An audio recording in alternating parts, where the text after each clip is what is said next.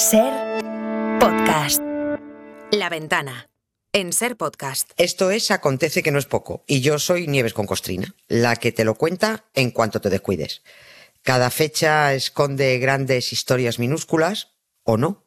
A veces guarda pequeñas historias con mayúscula. Aquí te dejo escuchando una. En la ventana acontece que no es poco. Un relato personal de la historia con Nieves con Costrina. Cadena Ser.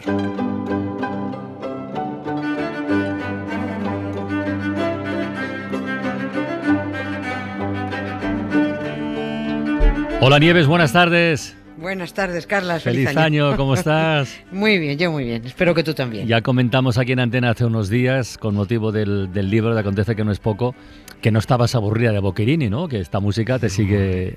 Oh, es que me, me, me, me, me sube, iba a decir me sube para arriba, no me va a subir para abajo, pero sí que me, anima, me anima el ánimo, valga la redundancia también. Bueno, tenía yo curiosidad por ver cómo, cómo arranca Nieves este nuevo año, este 2024, y yo creo que el titular podría ser algo así como eh, Desmontando bulos, que nos conecta con el comienzo de la ventana de hoy, ¿eh? que hemos estado hablando con, con la investigadora por el tema del taxista y el cáncer y tal y cual. Eh, pero no, no bulos cualquiera, ¿eh? porque, a ver, em, por ejemplo, la espada del Cid es algo que incluso hemos estudiado, o sea, y bueno, y lo que sale en las pelis de Indiana Jones, ya le digo el santo grial, pero ¿y aquella calavera de cristal? Pues me temo que me temo que tampoco es buena, ¿no, Nieves? nada, nada, es todo. No, empezamos, hombre, estamos a 2 de enero, pues mm. empecemos con algo ligero, ¿no? Para ni reyes ni papas. Hoy ni reyes ni papas. Pero sí es cierto, mira, hasta que se estrenó en 2008 eh, Indiana Jones y el reino de la calavera de cristal, que es la cuarta película. Cuarta era, sí, sí. sí, la cuarta película de la saga. Se hablaba muy poco de las calaveras de cristal, pues algunos las conocerían. Puede que mucha gente además crea que el argumento de la peli es un asunto meramente peliculero, pues ahí surgido de, de las agitadas mentes de dos guionistas, George Lucas es, es uno de ellos. Y sí, sí, como, como es una película de aventuras, pues ahí es cierto que se mezclaron extraterrestres, hormigas de fuego que te dejan en los huesos, nada, en minuto y medio, había soviéticos, Guerra Fría y calaveras de cristal. Y a esto vamos, a las calaveras de cristal, que no son un asunto de ficción. Este es un tema que ha traído mucha cola en los últimos 100 años. Mm. Eh, nos vamos a ir a, Belice. Belice, ese país eh, chiquitín, diminuto en Centroamérica, que está encajado entre México y Guatemala y que está en pleno territorio de la antigua civilización maya. Por allí, en plena selva, andaba excavando un británico llamado Frederick Albert Mitchell Hedge con un equipo y, con una hija que tenía, con una, su hija de 17 años. Encontraron un antiguo templo maya y husmeando por allí, la hija, Ana, encontró el, el 1 de enero de 1924, hace ahora 100 años, una calavera de cristal una de las trece que existen repartidas por colecciones privadas. Esas calaveras de cristal, que pretenden ser prehispánicas, realizadas por los pueblos mesoamericanos, inspiraron la cuarta entrega de, Indiana Jones. Incluso el Museo Británico ha presumido de tener una precolombina calavera de cristal, que es tan genuinamente auténtica como la espada del Cid que tienen en Burgos.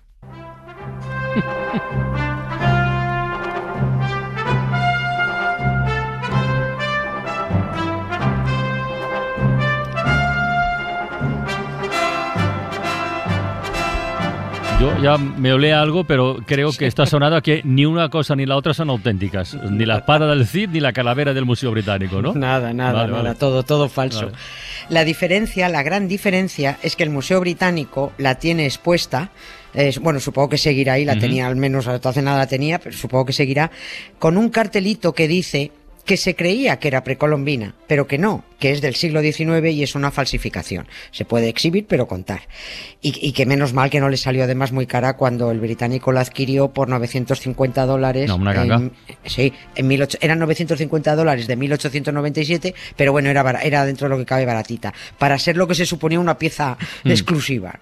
Mientras que esto ya digo, los del británico los tienen, lo tienen aclarado que es falsa, pero es que la espada del Cid, que es más falsa que un euro de madera, la mantienen ahí disimulando con tal de no reconocer ante los castellanos y leoneses que se gastaron un millón seiscientos mil euros en una espada falsa falsa, porque vaya la que le colaron en 2007 a la Junta de Castilla y León con el inventado espadón del, del Cid. Vamos, que hasta un, hasta un estudiante de primero de arqueología mm. te detecta, ojo, que está fabricada. vamos al principio de esta historia, de la, de la historia cristalera, no la de la historia espadera. En el mundo hay contabilizadas 13 calaveras de cristal en colecciones privadas y algunas más en, en museos, pero en los museos ya advirtiendo que son falsas los que la Sí, sí, sí, sí, todas. y, los museos que la exhiben, algunos la han llevado a sus fondos y ya está. En la segunda mitad del siglo XIX eh, se puso de moda la arqueología mesoamericana. Los coleccionistas querían tener piezas aztecas, mayas, incas, era una fiebre lo que había ahí. Y, y puesto que había mucha fiebre y mucha demanda, empezaron a circular piezas falsas. Muy a finales del XIX, el Museo Británico adquirió la suya, adquirió su calavera.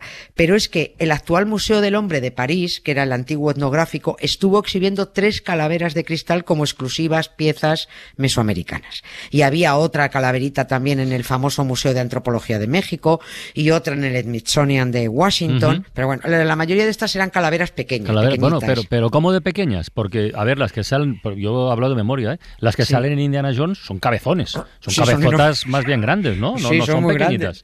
Sí, hay John Hart corriendo con la, con la, con la cabezota. Sí, em, eh, eran grandes, eh, bueno, las de la peli son grandes y además, si te acuerdas, eran apepinadas. Como los caraconos, un poco, ¿no? Sí, sí, sí. Pero eran apepinadas, eh, las calaveras apepinadas hacia atrás, no apepinadas hacia arriba. Mm. yo creo que George Lucas o el otro guionista, Jeff Nathanson, conocían esa antigua costumbre precolombina de los mayas, allá por el siglo VII, de alargarse los cráneos para distinguirse socialmente. Que ya son ganas también. Sí, sí, sí. cada uno se, entretiene como puede. Pero, pero, por eso las calaveras de cristal de la película son, no son calaveras redonditas, sino apepinadas. Esto del apepinamiento sea, pues yo lo llamo apepinamiento, no que se llamara así. pero es así. Como diría Isaías, es una palabra bien construida. sí, pues eso. Bueno, pues esto del apepinamiento se ha sabido cuando se han excavado templos mayas y se han descubierto tumbas reales, como la del rey Pacal, y todos los cortesanos que le acompañaban, todos nobles, y se sabía que eran nobles porque tenían el cráneo apepinado. Es que los nobles mayas, para diferenciarse de la plebe, cuando los niños eran pequeñitos, con los huesos blandos de la cabeza, les ataban unas tablas a la cabeza y apretaban con cuerdas. Así el cráneo se alargaba hacia arriba. Cuando veías a alguien con cabeza de pepino, pues sabías que era un Cayetano Maya. un Mayetano. Un, un Mayetano Maya. este era un Mayetano, sí. Bueno, las primeras calaveras de cristal que empezaron a circular eran pequeñas, como para hacerte un llavero, vamos, pequeñas, de unos 3 centímetros. Pero enseguida empezaron a, encontrar, a, bueno, a encontrar, a aparecer en el siglo XX otra tanda de supuestas calaveras de cristal precolombinas, pero ya de tamaño real, como las de un, un, humano. Empresas eh, supuestamente serias como Sotheby's subastaban calaveras como si fueran piezas arqueológicas. Los anticuarios trapicheaban con ellas, los museos picaban, los coleccionistas privados picaban, unos para especular y revenderlas y otros, bueno, pues por el gusto de, acaparar, pero todo era un fraude. Ella es Dora, la exploradora. Perderse sola, ella camina de lado como la ganadora y ahora ella es Dora la exploradora, medio llena su canto implora, sé lo que puede pero no mejora, no llega su hora. Dora no lleva reloj en la muñeca, porque le aprieta. Dora no necesita neceser ni tampoco maleta, porque le da jaqueca. Dora es corredora de fondo y tiene una meta pero no es atleta. Dora sabe la receta y le falta manteca. A ver, ¿y esta Dora la exploradora, la, hija del, explorador, del templo maya del 1 de enero, la que encontró también era un fraude? ¿También? también, sí. Pero estaba allí, ¿no? Sí, pero a ver, es que ahora llega el momento de, era por no destriparlo al principio, pero llega el momento de decir que aquel 1 de enero la niña no encontró nada en el templo de Belice, ah, claro. Todo se lo inventó el padre. El padre puso fecha al encuentro, el padre puso el templo, el padre puso, eh, se inventó el hallazgo de la niña, metió a la hija en la mentira y así consiguió notoriedad y la posibilidad, si se presentaba, de vender la calavera como auténtica. La calavera la compró, en realidad, mm, quienes han estudiado todo, han seguido la trazabilidad de la calavera, la compró en una subasta en 1943. Y a partir de ahí armó una historia. Dijo que había guardado el secreto desde 1924 porque era una joya arqueológica que, pues, que temía desvelar tenerla. Contó que la encontró su hija en Belice y que la mandíbula articulada, porque las calaveras estas de cristal no son de una sola pieza, están articuladas, bueno, pues que la mandíbula apareció días después después en el mismo templo.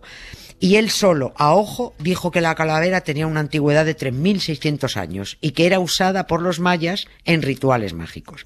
Por supuesto, el hallazgo no estaba documentado, no se hicieron dibujos, no se tomaron fotos ni apuntes, nadie explicó dónde estaba el templo, dónde apareció, nada.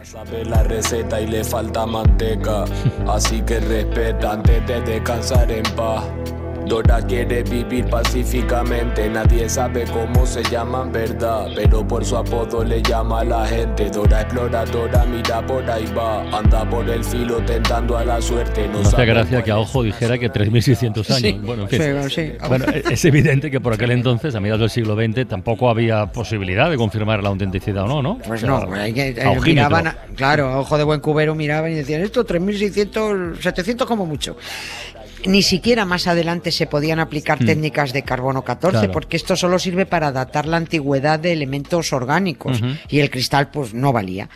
Hasta los años 70 del siglo pasado estuvieron analizando la calavera a ver si averiguaban su antigüedad o una pista de su procedencia.